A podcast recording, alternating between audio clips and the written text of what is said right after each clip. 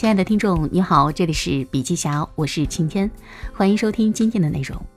今天为您分享的文章呢，是来自中信出版集团出版的新书《卓有成效读书笔记》。以下是笔记正文。我们生活的这个时代充满着前所未有的机会，如果你有雄心又不乏智慧，那么不管你从何处起步，你都可以沿着自己所选择的道路登上事业顶峰。不过，有了机会也就有了责任。今天的公司并不怎么管员工的职业发展，实际上，知识工作者必须成为自己的首席执行官。你应该在公司中开辟自己的天地，知道什么时候改变发展道路，并在可能长达五十年的职业生涯中不断努力，干出实际。要做好这些事情呢，你首先要对自己有深刻的认识，不仅清楚自己的优点和缺点，也知道自己是怎么学习新知识和与别人共事的，而且呢，还要明白自己的价值观是什么，自己又能在哪些方面做出最大的贡献。因为只有当所有工作都从自己的长处着眼，你才能真正做到卓尔不群。所以呢，首先需要思考的是，我的长处是什么？多数人都以为他们知道自己擅长什么，其实不然。更多的情况是，人们只知道自己不擅长什么，即便是在这一点上，人们也往往认识不清。然而，一个人要有所作为，只能靠发挥自己的长处。如果从事自己不太擅长的工作是无法取得成就的，更不用说那些自己根本干不了的事情了。要发现自己的长处，唯一途径就是回馈分析法。每当做出重要决定或采取重要行动时，你都可以事先记录下自己对结果的预期，九到十二个月以后，再将实际结果与自己的预期进行比较。我本人呢，采用这种方法已经有十五到二十年了。每次使用呢，都有意外的收获。比如说，回馈分析法让我看到，我对专业的技术人员都容易从直觉上去理解他们，这令我大感意外。他还使我看到，我其实与那些涉猎广泛的通才没有什么共鸣。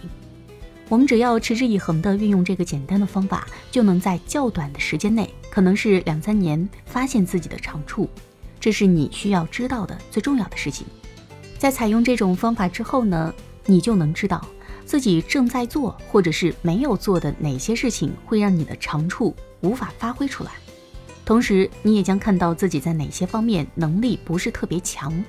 最后呢，你还将了解到自己在哪些方面完全不擅长，做不出成绩来。根据回馈分析的启示，你需要在几方面采取行动。首先，最重要的是专注于你的长处。把自己放到那些能发挥长处的地方。其次，加强你的长处。回馈分析会迅速的显示你在哪些方面需要改善自己的技能，或者是学习新技能。它还将显示你在知识上的差距，这些差距通常都可以弥补。数学家是天生的，但是人人都能学习三角学。第三呢，发现任何由于恃才傲物而造成的偏见和无知，并且加以克服。有太多的人，尤其是那些术业有专攻的人，往往对其他领域的知识不屑一顾，或者认为聪明的头脑都可以取代知识。另外一点呢，也同样重要，纠正你的不良习惯。所谓不良习惯，是指那些会影响你的工作成效和工作表现的事情。这样的习惯能很快的在回馈中反映出来。与此同时呢。回馈还会反映出哪些问题是由缺乏礼貌造成的。礼貌是一个组织的润滑剂，两个移动物相互接触时发生摩擦是一个自然规律。不仅无生命的物体是这样，人类也是如此。礼貌其实也很简单，无非是说声请和谢谢，记住别人的名字或问候对方家人这样的小事。但是，就是这种不起眼的细节，使得两个人能够融洽相处，不管他们彼此之间是否有好感。自我管理的第二个维度就是我的工作方式是怎样的。一个人的工作方式是独一无二的，这是由一个人的个性来决定的。不管个性是先天决定的还是后天培养的，它肯定是早在一个人进入职场前就形成了。通常呢，几个常见的个性特征就决定了一个人的工作方式。首先，你要搞清楚的是，你是读者型，也就是习惯阅读信息，还是听者型，也就是习惯听取信息的人。绝大多数人甚至都不知道还有读者型和听者型之说，而且很少有人既是读者型又是听者型。知道自己属于哪种类型的人更少，但这样的无知会带来很大的危害。艾森豪威尔担任欧洲盟军最高统帅时，一直是新闻媒体的宠儿。他的记者招待会以其独特的风格出名，不管记者提出什么样的问题，艾森豪威尔将军都可以对答如流。无论是介绍情况还是解释政策，他都能够用两三句言简意赅的话就说清楚。十年后呢，艾森豪威尔当上了总统，当年曾对他十分崇拜的同一批记者，这时却公开瞧不起他。他们抱怨说。他从不正面回答问题，而是喋喋不休地胡侃着其他事情。他们总是嘲笑他回答问题语无伦次，不合乎语法，糟蹋标准英语。艾森豪威尔显然不知道自己属于读者型，而不是听者型。当他担任欧洲盟军最高统帅时，他的助手设法确保媒体提出的每一个问题，至少在记者招待会开始前半个小时以书面形式来提交。这样呢，他就会完全掌握记者提出的问题。但是当他就任总统时，他的两个前任都是听者型，富兰克林·罗斯福和哈里·杜鲁门。这两位总统知道自己是听者型的，并且呢，都喜欢举行畅所欲言的记者招待会。他可能认为他必须去做前两任所做的事情，可是呢，他甚至连记者在问些什么都从来没有听清楚过，而且。艾森豪威尔并不是个极端的例子。几年以后，约翰逊把自己的总统职位给搞砸了，这在很大程度上是因为他不知道自己是听者型的人。他的前任肯尼迪是个读者型的人，他搜罗了一些出色的笔杆子当他的助手，要求他们每次进行当面讨论之前，务必先给他写通报。没有几个听者型的人可以通过努力变成合格的读者型，不管是主动还是被动的努力。反之亦然，因此呢，试图从听者型转为读者型的人会遭受约翰逊的命运，而试图从读者型转为听者型的人会遭受艾森豪威尔的命运。他们都不可能发挥才干，或者是取得成就。那么第三个自我管理的维度呢，就是我如何学习。要了解一个人的工作方式，需要弄清的第二点是他是如何学习的。在所有最重要的自我认识当中，最容易做到的就是知道自己是怎样学习的。当我问人们你怎么学习呢？大多数人都知道答案。但是当我问你根据这个认识来调整自己的行为吗？没有几个人回答是。然而知行合一是取得成就的关键。如果知行不合一，人们就会无所作为。我属于读者型还是听者型的呢？我如何学习的呢？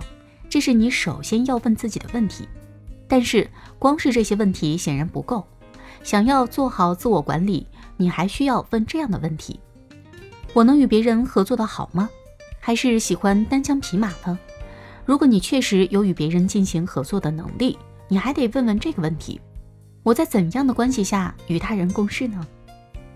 一些人作为团队成员工作最出色，另一些人呢则适合单独工作。一些人当教练和导师特别有天赋，另一些人却没有能力做导师。所以，另一个关键的问题就是：我如何才能取得成果？是作为决策者，还是作为顾问呢？许多人做顾问时的表现会很出色，但是不能够担任决策的负担和压力。与此相反，也有很多人需要顾问来迫使他们思考，随后他们才能做出决定。接着，迅速、自信和大胆地执行决定。顺便说一下，一个组织的二号人物在提升到一号职位时常常失败，也正是因为这个原因。最高职位需要一个决策者，而一个强势的决策者常常把其信赖的人放在二号位置，当他的顾问。顾问在二号位置上往往是很出色的，但是换到一号位置，他就不行了。他虽然知道应该做什么样的决定，但是不能接受真正做决定的责任。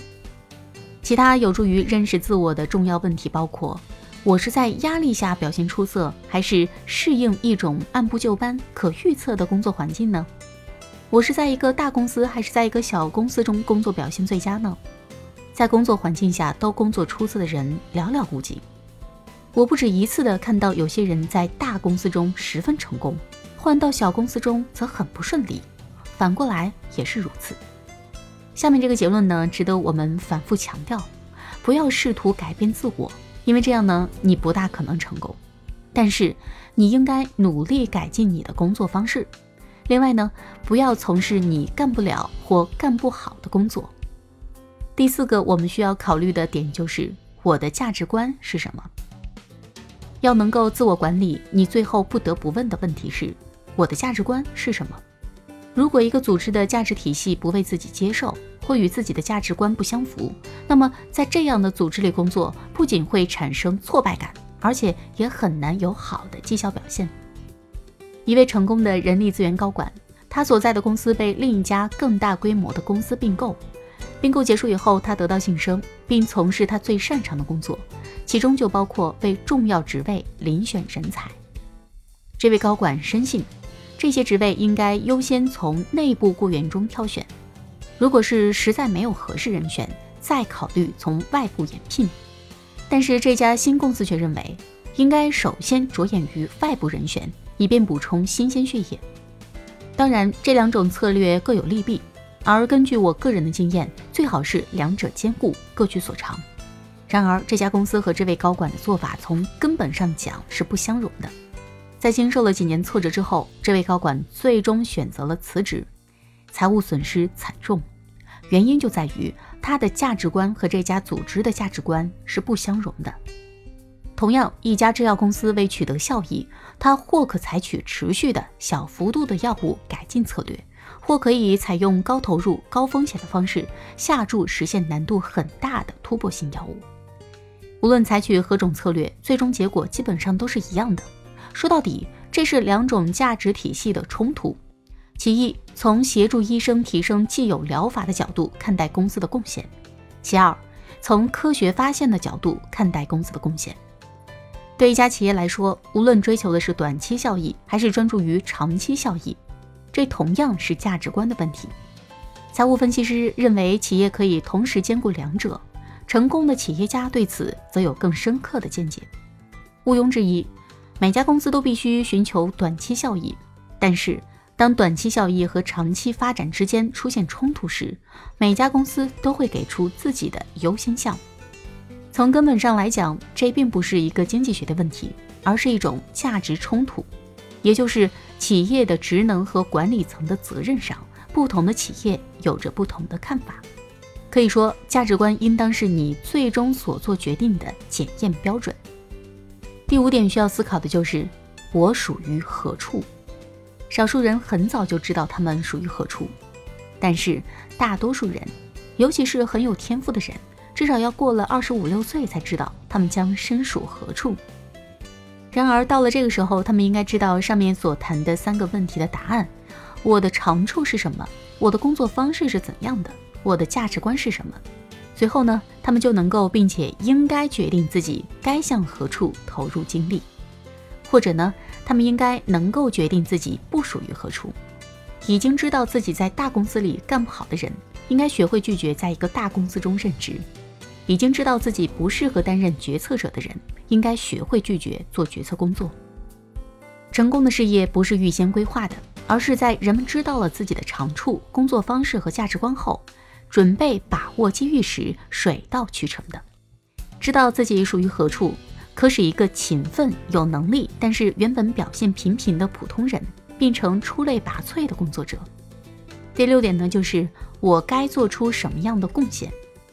纵观人类的发展史，绝大多数人永远都不需要提出这样的一个问题：我该做出什么贡献呢？因为他们所做出什么贡献是由别人告知的。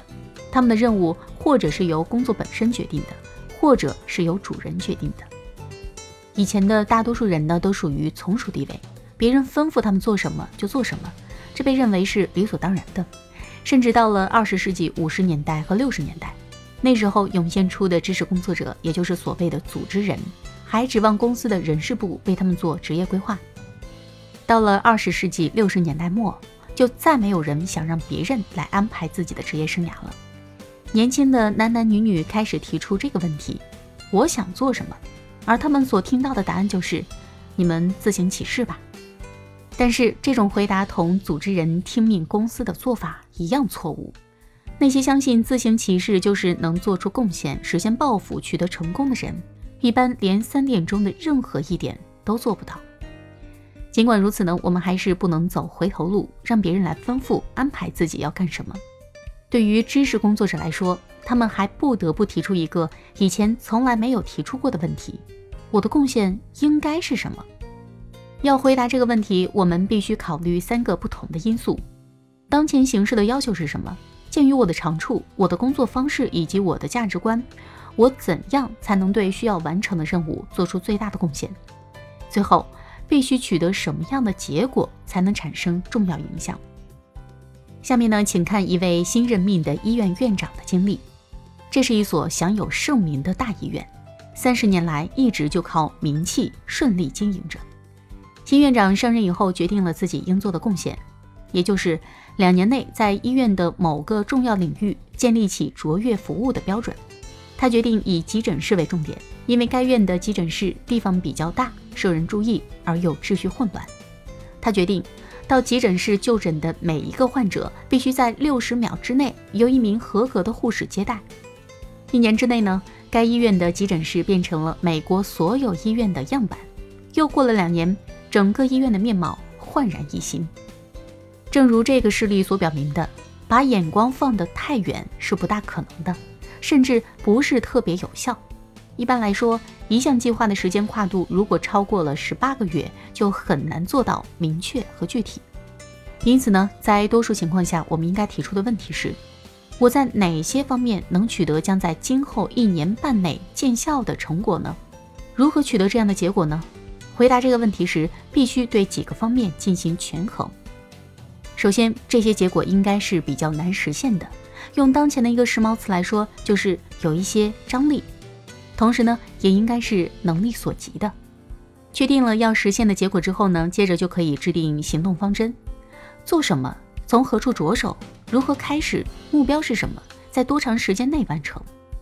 好了，到了我们的最后一点，也就是第七点，对人际关系负责。除了少数伟大的艺术家、科学家和运动员，很少有人是靠自己单枪匹马取得成果的。不管是组织成员还是个体职业者，大多数人呢都要与别人进行合作，并且是有效的合作。要实现自我管理，你需要对自己的人际关系负起责任。首先要接受别人是和你一样的个体这个事实，这也就是说，他们也有自己的长处、自己的做事方式和自己的价值观。因此呢，要想卓有成效，你就必须知道共事者的长处、工作方式和价值观。这个道理听起来让人很容易明白，但是没有几个人会真正的去注意。一个习惯于写报告的人就是个典型的例子。他在第一份工作时就培养起写报告的习惯，因为他的老板是一个读者型的人，而即使下一个老板是个听者型，此人呢也会继续写着那肯定没有任何结果的报告。这位老板因此肯定会认为这个员工愚蠢、无能、懒惰，肯定干不好工作。但是呢，如果这个员工事先研究过新老板的情况，并分析这位老板的工作方式，这种情况本来是可以避免的。与他们共事的人呢，有责任去观察他们，了解他们的工作方式，并做出相应的自我调整，去适应老板最有效的工作方式。事实上，这就是管理上司的秘诀。这种方法适用于所有与你共事的人，每个人都有他自己的做事方法，也有权按照自己的方式来工作，而不是按你的方式来工作。重要的是，他们能否有所作为，以及他们持有什么样的价值观。至于工作方式，人各有别。提高效率的第一个秘诀就是了解跟你合作和你要依赖的人，以利用他们的长处、工作方式和价值观。而工作关系应当既以工作为基础，也以人为基础。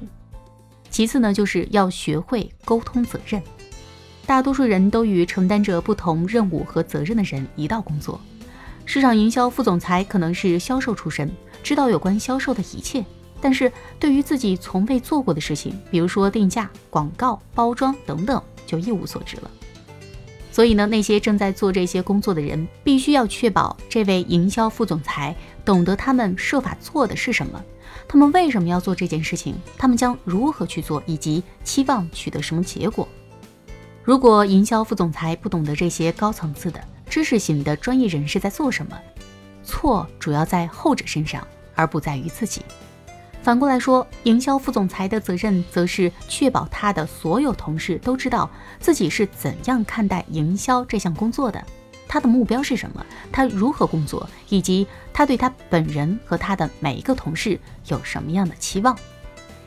组织已不再建立在强权的基础上，而是建立在信任的基础上。人与人之间相互信任，不一定意味着他们彼此喜欢对方，而是意味着彼此了解。